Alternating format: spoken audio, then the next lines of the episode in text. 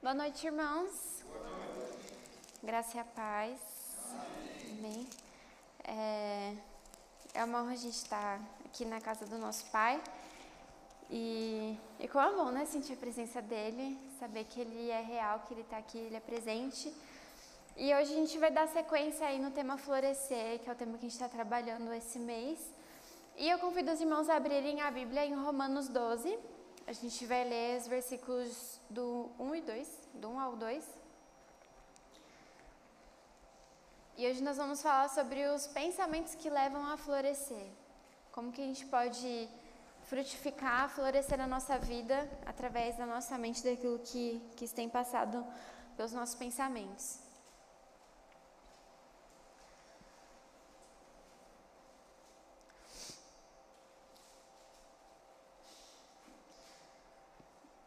Amém? É, vamos orar para a gente é, entender aqui a palavra do Senhor. Oremos. Paizinho, nós te louvamos, Senhor, e nós te agradecemos, Pai, porque é tão bom, Deus, sentir a tua presença, é tão bom sentir o teu toque. Como é maravilhoso, Pai, estarmos aqui na tua casa, Deus, termos esse privilégio, Pai, de sermos a tua igreja aqui. E eu te peço, Espírito Santo, que no nome de Jesus você venha abrir as nossas mentes Abra, Senhor, a nossa mente e o nosso coração. Toque, ó Pai, no mais profundo, ó Deus. Vá, Senhor, no coração de cada um aqui. É, somente da forma como você pode ir. Alcance dos lugares que somente você pode alcançar. Porque, Espírito Santo, nós carecemos e nós desejamos ouvir a Tua voz, Senhor. Tenha misericórdia de nós, Deus. Nós não passamos de pecadores. E que você ouça, Deus, a nossa oração e fale conosco, Deus. Essa é minha oração no Teu santo nome. Amém. Amém. É, como eu falei, hoje a gente vai estar falando sobre é, os pensamentos que levam a florescer. E isso porque a nossa mente ela é um solo muito fértil, né? Tudo aquilo que, que a gente alimenta nos nossos pensamentos, aquilo que mais está presente na sua mente, é algo que cria raízes no seu coração. E nós precisamos, irmãos, policiar e cuidar daquilo que tem se passado pelos nossos pensamentos. É, refletindo sobre isso, o Senhor falou muito comigo de que é, a santidade que Ele espera para o povo dele, para os filhos dele, ela é num nível muito profundo. E vem lá daquele pensamento mais no íntimo que você tem, que muitas vezes a gente tem vergonha de falar. E é nesse lugar que Deus ele está esperando sim santidade, Ele está esperando sim obediência de nós. E, e nós precisamos cuidar da nossa mente porque a nossa mente ela é muito poderosa, né? Eu estava numa aula da faculdade e a gente estava falando sobre isso, né, o poder que a mente tem, inclusive, sobre o nosso corpo, né? É, as pessoas que são muito estressadas, que têm a vida muito aperreada, né, que vivem com raiva ou que vivem triste para baixo, é, tem vários estudos que mostram que essas pessoas elas vivem muito mais doentes, né, de doenças infecciosas, então pega muito mais gripe, é, se sentem muito mal, a imunidade cai lá para baixo. São pessoas que são muito mais propensas a terem infartos, AVCs, e tudo isso por coisas que começaram na mente.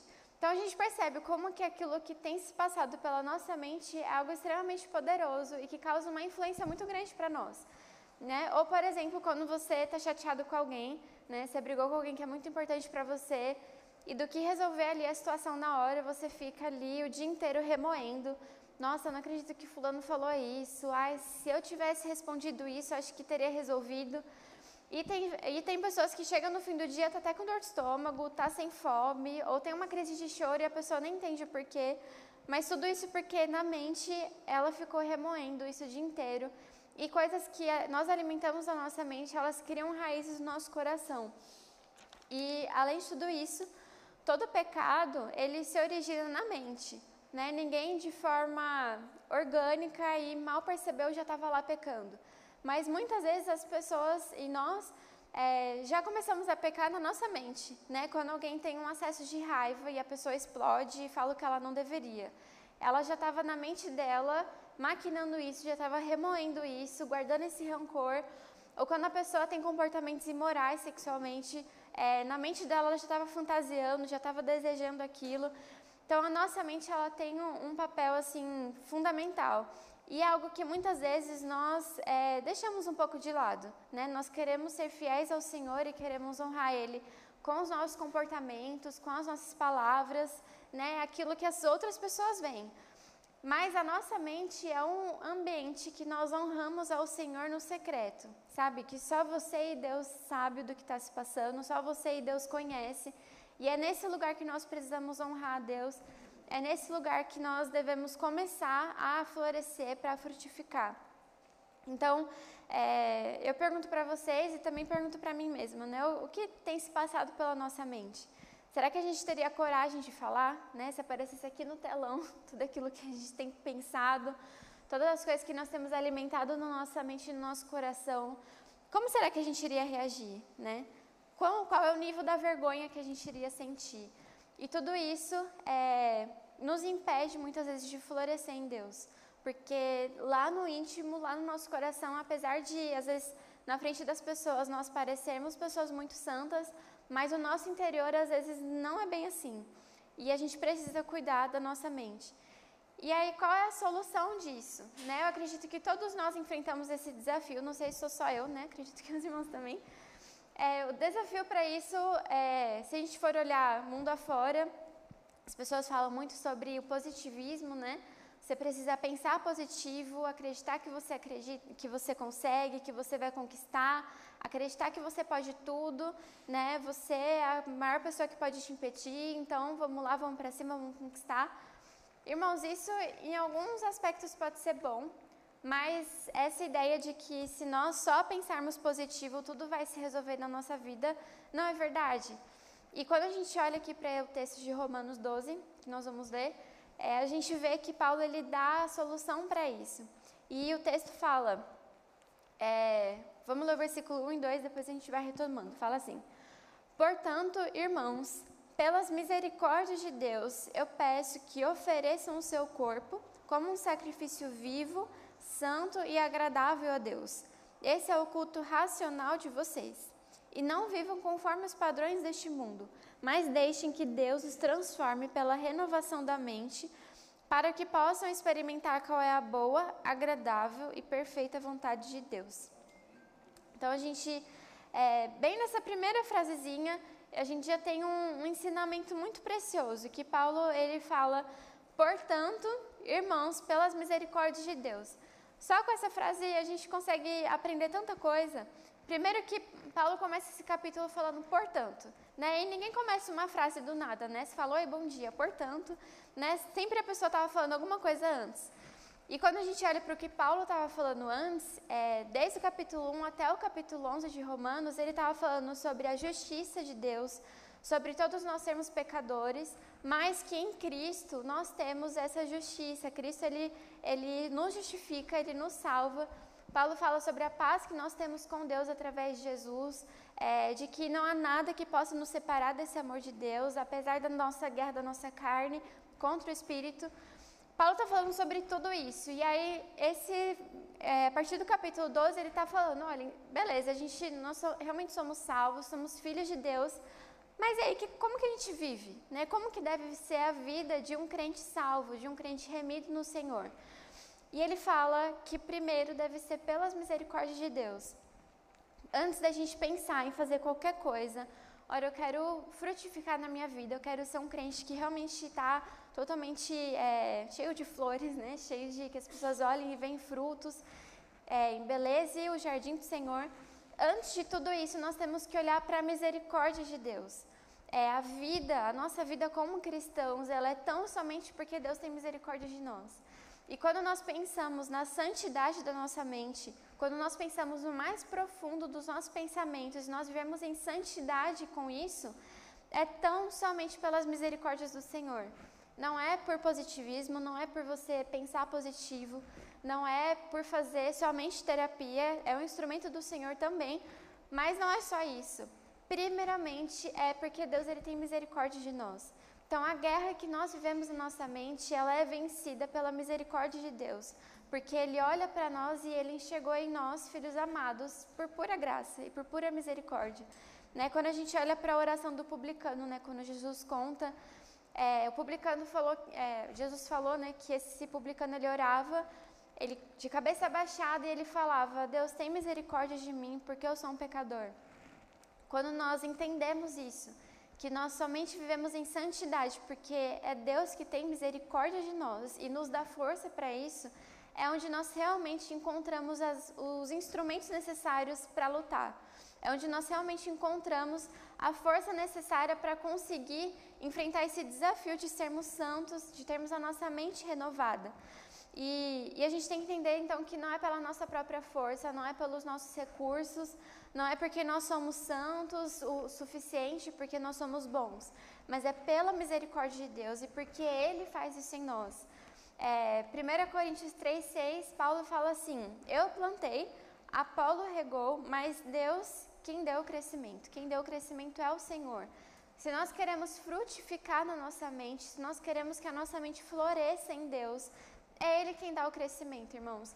É, a luta contra o pecado e, e, a luta pela santidade, ela se torna muito cansativa quando a gente tenta fazer pelas nossas próprias forças. Quando você sozinho fala, olha, e muitas vezes a gente cai nessa cilada, né? De nossa, eu, eu pisei na bola, mas quer saber, eu vou ler 10 capítulos da Bíblia, eu vou orar três horas seguidas e aí eu vou ficar santo de novo, né? Vou zerar ali minha conta com Deus. Irmãos, não é pela nossa força. Se a gente ficar tentando entrar nessas recompensas com o Senhor, querer fazer as coisas para alcançar uma santidade, nós estaremos fadados ao fracasso. E isso nos frustra muito, porque quem nos santifica, quem nos perdoa é o Senhor. E tudo aquilo que nós fazemos por Ele é tão somente em gratidão por aquilo que Ele já fez por nós. A gente não deve buscar isso para conquistar algo, porque é tão somente pela misericórdia de Deus. E não somente é pela misericórdia de Deus, como também é para a misericórdia de Deus. A motivação para nós sermos santos, para que na, a nossa mente realmente seja um ambiente de santidade ao Senhor, é para misericórdia do Senhor, é para honrar o nome dEle, é para trazer para Ele toda a honra e toda a glória. E isso, irmãos, é algo muito íntimo do nosso coração. Porque isso não necessariamente vai aparecer para as pessoas, né? Não necessariamente as pessoas vão ficar sabendo que você está vivendo isso com Deus. Mas no íntimo do seu coração você deseja honrar o Senhor nos seus pensamentos. E isso eu vejo porque, assim, às vezes na, numa cultura muito religiosa, muito de a gente tem que seguir só regras e se esquece de realmente ser santos na alma, sabe, no coração a gente se contenta, né, com, com as pessoas olharem, nossa, como fulano faz né, as coisas aqui na igreja. E, e às vezes, no íntimo e no coração, a pessoa está vivendo uma vida totalmente depravada, deturpada. E Deus ele não se agrada disso. Ele não quer uma vida de aparências. Ele não quer um jardim de, de flores artificiais, né? Ele quer essência. Ele quer pessoas de verdade. Então, tudo aquilo que nós fazemos no mais íntimo, quando não tem ninguém vendo, né, você dentro de quatro paredes, sozinho com Deus, é isso que, que mostra a, o, a honra que você tem, o temor que você tem ao Senhor. Então, nós somos santos e, e, nós, a nossa mente ela é renovada quando a gente entende que é pela misericórdia de Deus e é para a misericórdia de Deus e é tão somente por Ele. Não há nada que nós podemos fazer pelas nossas forças para alcançar isso ou merecer. E aí Paulo dá sequência e ele fala que é pela misericórdia de Deus que ele está pedindo isso. E ele continua, o pedido dele aqui, é, na sequência aí. Peço que ofereçam o seu corpo como um sacrifício vivo, santo e agradável a Deus. Irmãos, tudo aquilo que nós somos precisa ser oferecido a Deus, é por inteiro. Como eu falei, Deus ele não quer filhos em partes, né? Muitas vezes a gente é, se pensar em nós como um, um, um jardim do Senhor, é, às vezes a gente só quer entregar os galhos, ou a gente só quer entregar a sujeira, né? Rastelou ali o chão, entrega aquilo para Deus. Ou às vezes só quer entregar a parte mais bonita e não quer que Deus veja, né? As ervas daninhas, as coisas que não, tão, não são tão legais. É, mas não, Deus ele nos quer por inteiro. Ele quer integralmente os filhos dele. É, não há nada que, que Deus ele deseje mais do que uma igreja realmente devota a Ele por inteiro, sabe? É isso a motivação de Jesus naquela cruz, em obedecer ao Pai para que nós sejamos realmente esse, esse corpo unido e inteiro ao Senhor. É, isso nos confronta demais e me confrontou muito porque quantas vezes que a gente faz as coisas para Deus, né, oferece o nosso tempo a Ele, mas o nosso coração está lá longe, né? Não sei se, se sou só eu também ou se os irmãos também vivem isso, mas às vezes a gente separa ali o nosso tempo para o Senhor e você está aqui lendo, está orando, mas tipo, o seu coração realmente não está aqui, sabe? Você está lendo a palavra, mas a mente já está pensando, nossa, eu preciso resolver isso, preciso fazer aquilo, tenho tal coisa para fazer. E quando a gente age dessa forma, a gente não está se entregando totalmente a Deus. A gente não está se oferecendo por inteiro a Ele como um sacrifício vivo. Deus ele nos quer por inteiro. Ou quantas vezes nós é, doamos as nossas lágrimas, né, as nossas emoções num culto ou numa pregação que você ouve na sua casa, mas no dia seguinte continua tudo da mesma forma. Né? A gente não se doa por inteiro, doa só uma parte, mas a outra não. Deus ele quer o nosso corpo e aqui Paulo está falando oferecer o nosso corpo é nos oferecer por inteiro, mas isso não é de qualquer forma. É, ele fala que oferecer o nosso corpo, corpo como um sacrifício com isso, a gente aprende que isso é algo voluntário que nós fazemos a Deus. Se nós queremos viver em santidade no mais profundo da nossa mente, deve ser de forma voluntária, irmãos. Não, não adianta nós é, acharmos que, que é algo imposto a nós, que se nós não fizermos, nós vamos para o inferno, então tem que fazer por medo do inferno. Mas não, é voluntário, porque eu faço por amor ao meu Senhor, porque eu faço por entender a preciosidade que Deus é e ofereço o meu corpo de forma voluntária e assim como Cristo fez, né? O nosso maior exemplo de uma entrega voluntária é do próprio Jesus. Ele se entregou como um sacrifício vivo. Ele se entregou como essa oferta a Deus. Assim também nós devemos fazer uma entrega voluntária, uma entrega sacrificial. E, e Paulo também fala que é um sacrifício vivo, né? Ele caracteriza como que deve ser esse sacrifício que nós fazemos ao Senhor deve ser um sacrifício vivo. Então, é no nosso dia a dia. Né? É quando você acorda de manhãzinha e ao invés de você já. Eu, e eu me coloco muito nessa situação, né? Muitas vezes eu acordo estressada.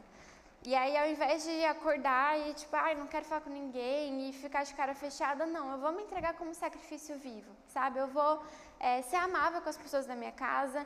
E é nas coisas pequenas, né? Eu tô dando esse exemplo porque às vezes a gente pensa que são em coisas né, grandiosas. Então, nossa, eu alguém estava ali sofrendo perigo e eu entreguei a minha vida para morrer, para a pessoa sobreviver.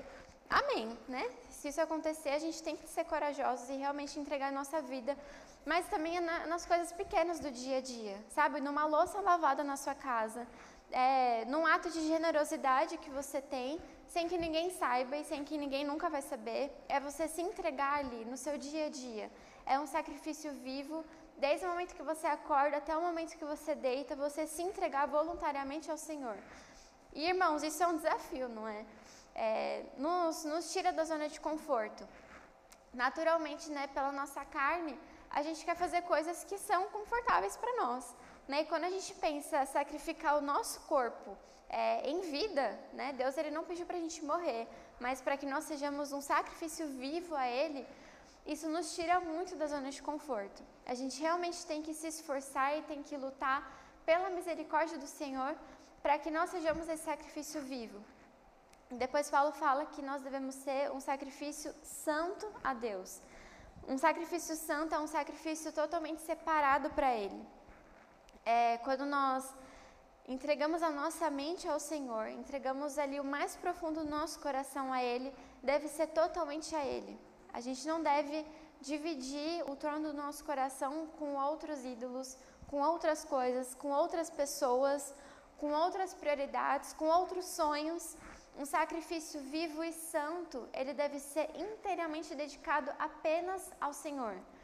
E é muito fácil nós cairmos nesse vacilo de, de acabar nos entregando como um sacrifício vivo e santo para qualquer outra coisa que a gente considera importante, inclusive coisas legítimas. Né? Às vezes, uma pessoa importante, um relacionamento, tudo isso é essencial, mas não ao ponto de receber a nossa vida como um sacrifício. É, o único que merece, o único que é digno disso é o Senhor. Para nós realmente florescermos e para nós realmente sermos pessoas santas diante de Deus, no mais profundo do nosso coração, isso deve ser inteiramente entregue apenas ao Senhor. E nós não devemos dividir isso com ninguém, porque ninguém mais é digno. Então, que o Senhor ele, ele venha trazer clareza sobre a nossa mente. O que, que nós temos feito que tem é, dividido né, esse sacrifício contra as pessoas. Quem, quais são esses outros, essas outras prioridades que têm nos recebido como uma oferta, mas nós não deveríamos estar ali? A oferta que nós entregamos a Deus, ela é totalmente Ele. E por último, Paulo falou que é um sacrifício agradável ao Senhor.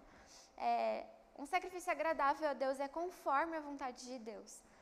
E, e, o grande problema é que muitas vezes a gente não conhece né, qual é a vontade de Deus. E às vezes a gente nem sabe como ser um sacrifício agradável a Ele. Né, quando a gente olha lá para o Antigo Testamento, os sacrifícios que Deus exigia ao povo, eles tinham que ser feitos de uma maneira certa. Né, é, as formas corretas, as coisas certas para entregar a Deus. E a gente tem a história do, do rei Saul, que ele quis fazer uma oferta ali ao Senhor, mas ele fez da forma errada. Né? Ele não esperou o tempo certo, ele quis fazer meio que para adiantar já as coisas, ah, já que Deus está exigindo, então vou fazer aqui mesmo. E a Bíblia fala que Deus ele reprovou esse sacrifício de Saul. É, nós entregarmos o nosso corpo, tudo aquilo que nós somos a Deus, deve ser conforme a vontade dele. Irmãos, a gente deve desejar conhecer essa vontade do Senhor. A gente deve amar conhecer. E a vontade dele está toda esclarecida aqui na palavra dele. Quando nós nos alimentamos, quando nosso pão diário é a palavra do Senhor, nós naturalmente vamos desejar e vamos querer nos entregar segundo a vontade do Senhor.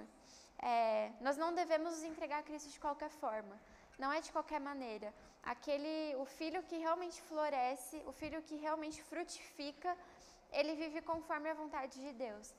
E isso é um grande desafio para nós, né? Para que nós realmente sejamos as pessoas que lá no fundo estão vivendo em santidade. É, fazer só por fazer, é, Jesus ele merece muito mais do que isso, né? Muito mais do que só cumprir regras, do que só cumprir rotinas. Isso é muito fácil a gente cair, né? Aqui na igreja. Você tem ali uma rotina, olha, tal dia eu tenho que estar lá, tem que fazer isso, tem que fazer aquilo, conversar com fulano, é, escalas, rotinas e agendas. E muitas vezes a gente pode entrar nessa, né, de começar a servir ao Senhor aqui na igreja só para cumprir, né? Só para fazer como se fosse um trabalho, como se fosse uma rotina de uma empresa. Mas não, a gente tem que entender a realidade daquilo que Deus está pedindo para nós. Nós devemos nos entregar a Ele como um sacrifício vivo, santo e agradável. E dessa forma nós realmente iremos florescer, sabe? E, e Paulo continua falando que esse é o nosso culto racional. Ele fala: esse é o culto racional de vocês. É, a florescer começa na mente. Se nós queremos realmente frutificar, tudo isso começa na nossa mente. Esse é o nosso culto racional.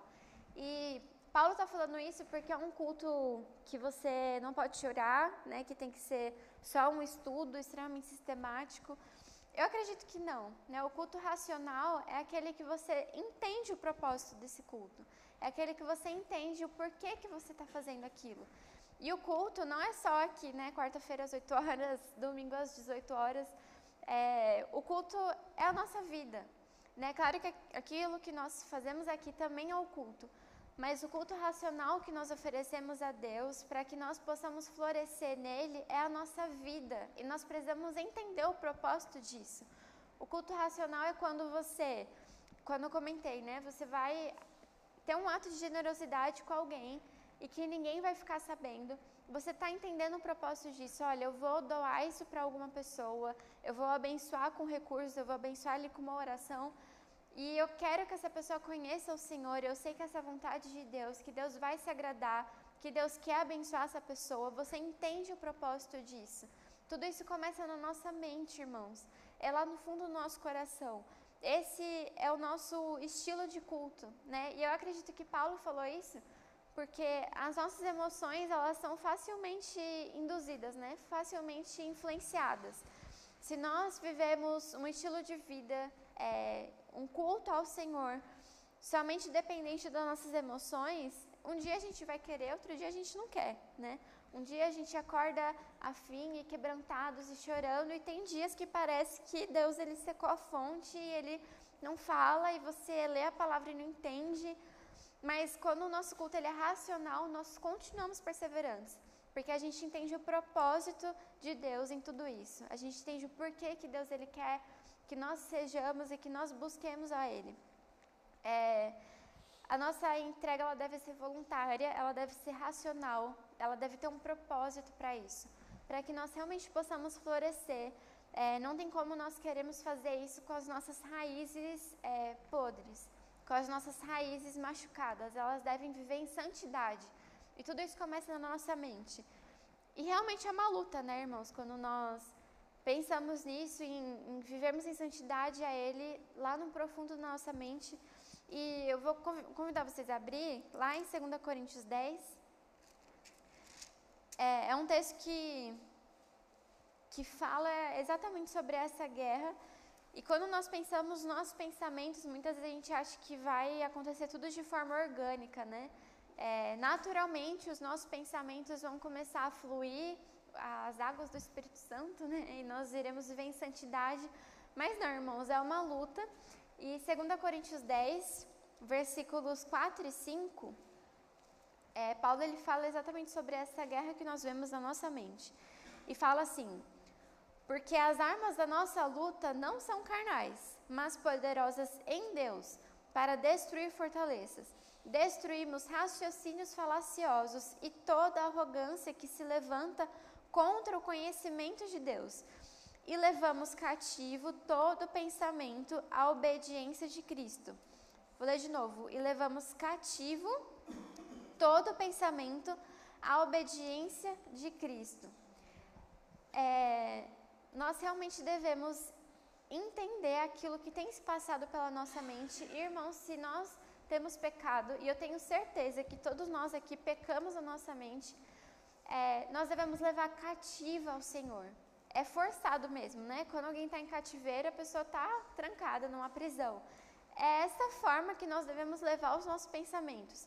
Essa expressão que Paulo usou aqui para a igreja de Corinto, ela é muito forte, né? Se nós pensarmos ali literalmente o que ele estava querendo dizer. Levar cativos os nossos pensamentos ao Senhor é de forma forçada. Falar, olha, vai ser uma guerra, eu estou pensando coisas que eu não deveria, eu estou com raiva de alguém, eu estou chateado, eu estou estressado, enfim e eu não estou conseguindo tirar isso da minha mente, eu estou pecando contra o Senhor, mas eu vou levar cativo isso, eu vou colocar isso em oração, eu vou confessar isso para algum irmão, vou pedir ajuda, eu vou orar sobre isso, eu vou ouvir pregações para me ajudar. Nós devemos levar cativos. É, aqui Paulo falou que a, as nossas armas elas não são carnais, mas elas são armas poderosas em Deus, para que nós possamos vencer essa batalha na nossa mente. Então, que nós venhamos a confiar nisso, né? E como eu comentei, é muito fácil que, que a nossa é, nossa vida a gente acabe nem percebendo, né, que essas coisas acontecem. São pensamentos que às vezes surgem e às vezes eles realmente vão aparecer, né? É, esse, esses tempos mesmo eu estava conversando com os amigos sobre às vezes pensamentos quando você começa a se comparar com outra pessoa, né? Tipo, nossa, eu acho que, que fulano é tão mais inteligente que eu, acho que fulana é tão mais bonita que eu, ele merece muito mais esse emprego, merece muito mais essa vaga do que eu. E, e às vezes são pensamentos tão automáticos, mas mesmo em coisas simples assim, nós pecamos contra o Senhor, porque nós estamos desmerecendo tudo aquilo que Ele colocou sobre a nossa vida. E esses pensamentos que vêm, às vezes de forma muito automática, que a gente nem percebe, a gente também deve levar cativo ao Senhor. Quando você perceber, você fala, opa, não tá legal, não é isso que Deus quer que eu, que eu fique pensando. Né? Nós pecamos quando nós ficamos remoendo isso na nossa mente, mas que nós possamos realmente levar cativa ao Senhor. Não deixar com que esses pensamentos nos dominem, mas é o Espírito Santo que habita em nós que tem domínio sobre eles. E aí, quando, quando a gente olha, é, lá voltando para Romanos 12, né? Paulo ele falou assim, continuando no texto e não vivam conforme os padrões deste mundo, mas deixem que Deus os transforme pela renovação da mente. Então, irmãos, quando nós pensamos num filho de Deus que floresce, que frutifica, que, que realmente se torna é, um bom perfume de Cristo aqui nessa terra, é, nós devemos entender que nós não devemos nos conformar com os padrões deste mundo. E isso através da, quando nós permitimos que Deus renove a nossa mente. É, como eu comentei, é muito fácil a gente ser dominados é, e ter a nossa mente, a nossa forma de pensar moldados por às vezes séries que nós assistimos, às vezes as redes sociais, as pessoas que você segue, ou muitas vezes as pessoas que você conversa, sabe? É, as amizades que você se permite ser influenciado. Tudo isso de forma muito sutil e muito ingênua às vezes vai mudando a nossa forma de pensar.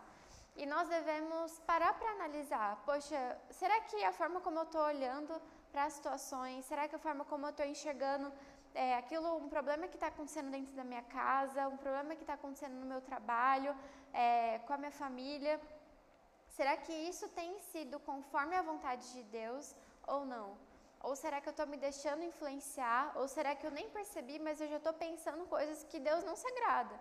E, e, a gente não deve achar isso normal, irmãos. É, nós, nós pensarmos e nos, nos conformarmos com os padrões deste mundo. É, não tem como nós queremos florescer em Deus e sendo totalmente adaptados e, e, conformados com a forma como o mundo tem, tem se conduzido, né? Não é normal nós acharmos é, comum procrastinar, comum viver em preguiça, né? Não, não conseguir fazer nada. Não é normal nós vivermos tristes para baixo. É claro que se for numa condição patológica deve ter ajuda, mas não é normal as pessoas, sabe? A pessoa sempre pessimista, nunca tá bom, sabe? Reclama de tudo são coisas que nós acabamos nos conformando com, com o padrão desse mundo. Irmãos, não é normal.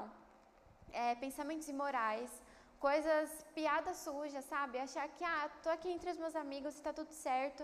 Irmãos, não é normal, sabe? Eu, o Senhor tem me confrontado muito de que a santidade que Ele deseja para os filhos dele é um nível muito maior do que, a gente, do que aquilo que a gente tem vivido, aquilo que a gente tem apresentado diante dele.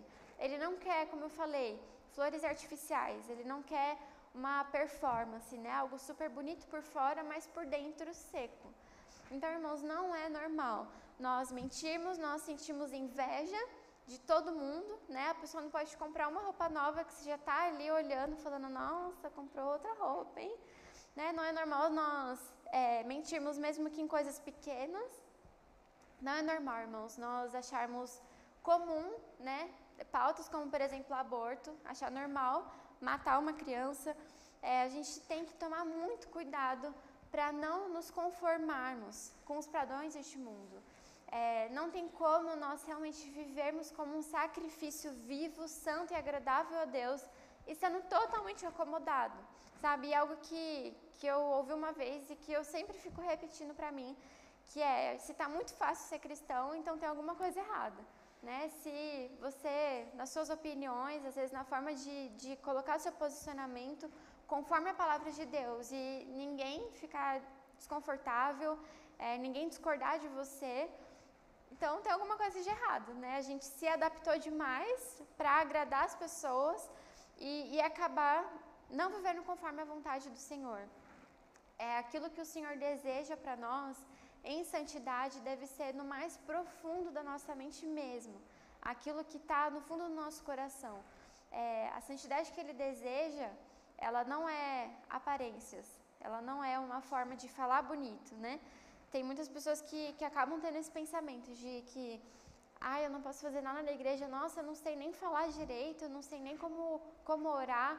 Mas, irmãos, às vezes a pessoa ela tem uma sede tão grande, ela vive uma intimidade com Deus tão grande, que às vezes ela fala muito mais bonito, né, e de forma muito mais profunda do que alguém que tem uma oratória linda, impecável, mas que no íntimo não vive conforme o Senhor. É, aquilo que Deus ele olha para nós nunca vai ser só aquilo que as, as obras das nossas mãos mostram, mas aquilo que tem se passado, sabe, pela nossa mente.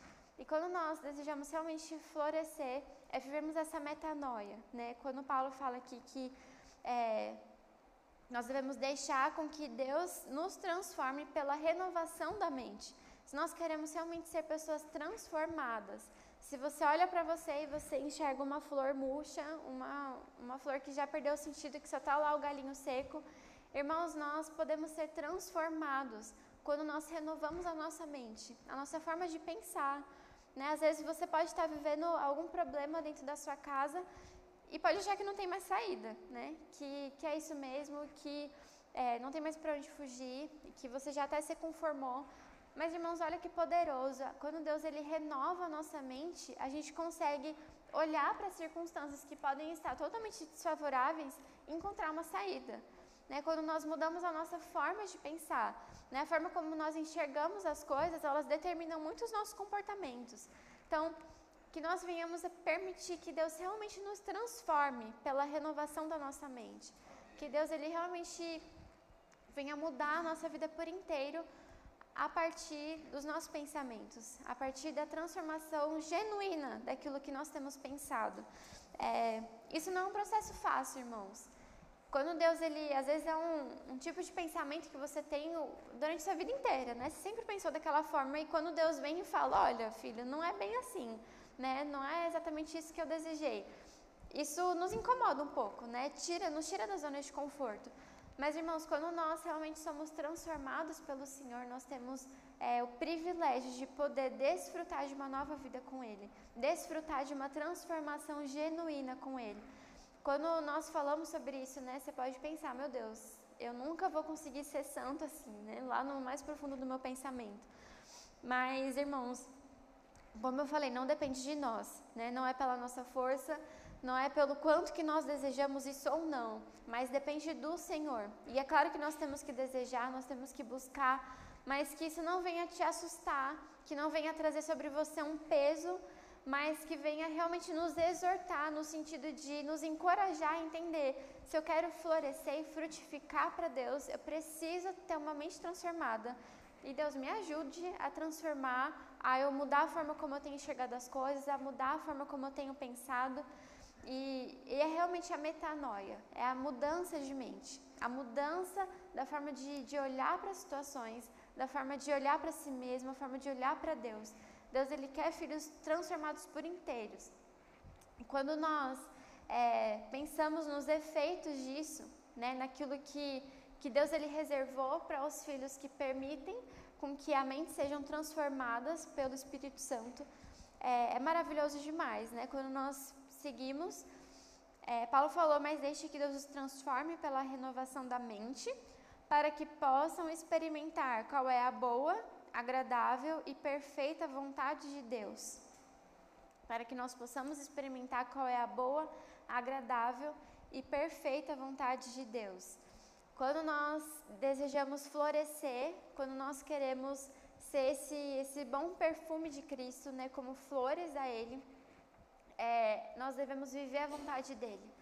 E quando nós não temos a nossa mente transformada, a vontade de Deus não parece ser boa, a vontade de Deus não parece ser agradável, não parece ser perfeita, né? Tipo, poxa Deus, eu queria tanto comprar tal coisa e você não me deu, por que, que você não me deu? E a pessoa fica é, com raiva do Senhor, fica amargurada com Ele. Mas, quando nós temos a nossa mente transformada, até coisas que parecem ser ruins, até coisas que parecem não ser tão agradáveis assim, se nós olharmos e entendemos tudo o que acontece à vontade de Deus, então é sim bom, é sim agradável e é sim perfeito. Mas isso só é possível quando nossa mente é transformada no Senhor, né? É, tem muito um, uma expressão naquele salmo que é a provisão carrancuda de Deus, né? Quando ele, Deus ele provê sobre a sua vida, mas às vezes vem de uma forma dura, né? Como um problema, como uma dificuldade. É um desafio que você vai ter que superar. E isso é sim provisão de Deus para te ensinar a crescer, para te ensinar a ser mais forte, a ser mais maduro na fé. Quando nós entendemos é, a, a vontade do Senhor para nós, quando nós entregamos o nosso corpo por inteiro a Ele como um sacrifício, nós olhamos para tudo isso com um olhar de gratidão. Tipo assim, olha, eu sei que é um desafio, eu sei que aquilo que Deus colocou para minha vida não vai ser fácil, não está sendo fácil, mas é a vontade dele. É bom, é agradável e perfeito para mim. É, isso só é possível quando o nosso coração está realmente transformado nele. E nós, como eu falei, nós florescemos quando nós vivemos essa vontade do Senhor e nós passamos a ter prazer nela. Quando a vontade de Deus ela nos agrada, mesmo que seja difícil, mesmo que não seja fácil, mesmo que seja carrancuda essa provisão, mas nós temos prazer nisso porque nós estamos vivendo a vontade do nosso Senhor. E no mais profundo do nosso coração isso nos agrada, sabe? É o que nós desejamos. E como eu falei, é, o nosso maior exemplo disso é o próprio Jesus Cristo. Ele, ele veio aqui, né, se esvaziou, a gente vai ler um, mais para frente o texto de Filipenses, mas fala que ele se esvaziou por completo, ele assumiu uma forma de servo, ele era ali o Deus Todo-Poderoso, mas por obediência ao Pai, por fazer a vontade do Pai, Jesus mesmo falou que a vontade, a, o pão dele era fazer a vontade de Deus, aquilo que saciava a fome dele era fazer a vontade de Deus. Ele se entregou numa cruz por nós. Irmãos, tudo isso não são coisas agradáveis, né? Ele veio aqui para sofrer, ele foi humilhado, ele foi perseguido, mas ele tinha prazer no Pai, porque ele fazia a vontade dele. Irmãos, isso só é possível quando a nossa mente é renovada. Se nós continuarmos com uma mente muitas vezes infantil, imatura, de só querer que, que tudo sejam flores, né? Mas não aceitar as provisões carrancudas do Senhor, não aceitar a vontade dele como ela é, nós nunca vamos experimentar esse prazer no Senhor, assim como Cristo experimentou. Para uma flor florescer, o próprio Jesus falou, né? Para uma semente crescer, ela precisa ser lançada na terra e, e pisada e pisoteada para que ela possa né, abrir e começar a germinar, começar a florescer ali. E assim somos nós também, né? Para nós sermos é, esses filhos que realmente florescem, que realmente esbanjam a vida de Jesus, nós precisamos aceitar a vontade de Deus e enxergar essa vontade como boa, agradável e perfeita, mesmo que humanamente falando pode parecer que não, mas entendam que tudo aquilo que Deus faz é bom, agradável e perfeito para nós. É, e eu vou convidar então os irmãos a abrirem lá em Filipenses 2, para que a gente realmente é, entenda e, e nos coloquemos no lugar do nosso Jesus, entendemos tudo aquilo que ele fez por nós. Filipenses 2, versículos do, do 5 a 11.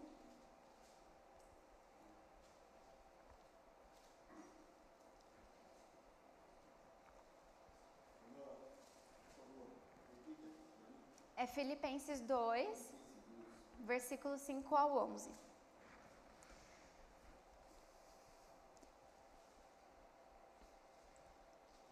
E, e o texto fala assim, a partir do versículo 5, né? Tenham entre vocês o mesmo modo de pensar de Cristo Jesus. E qual que é esse modo de pensar?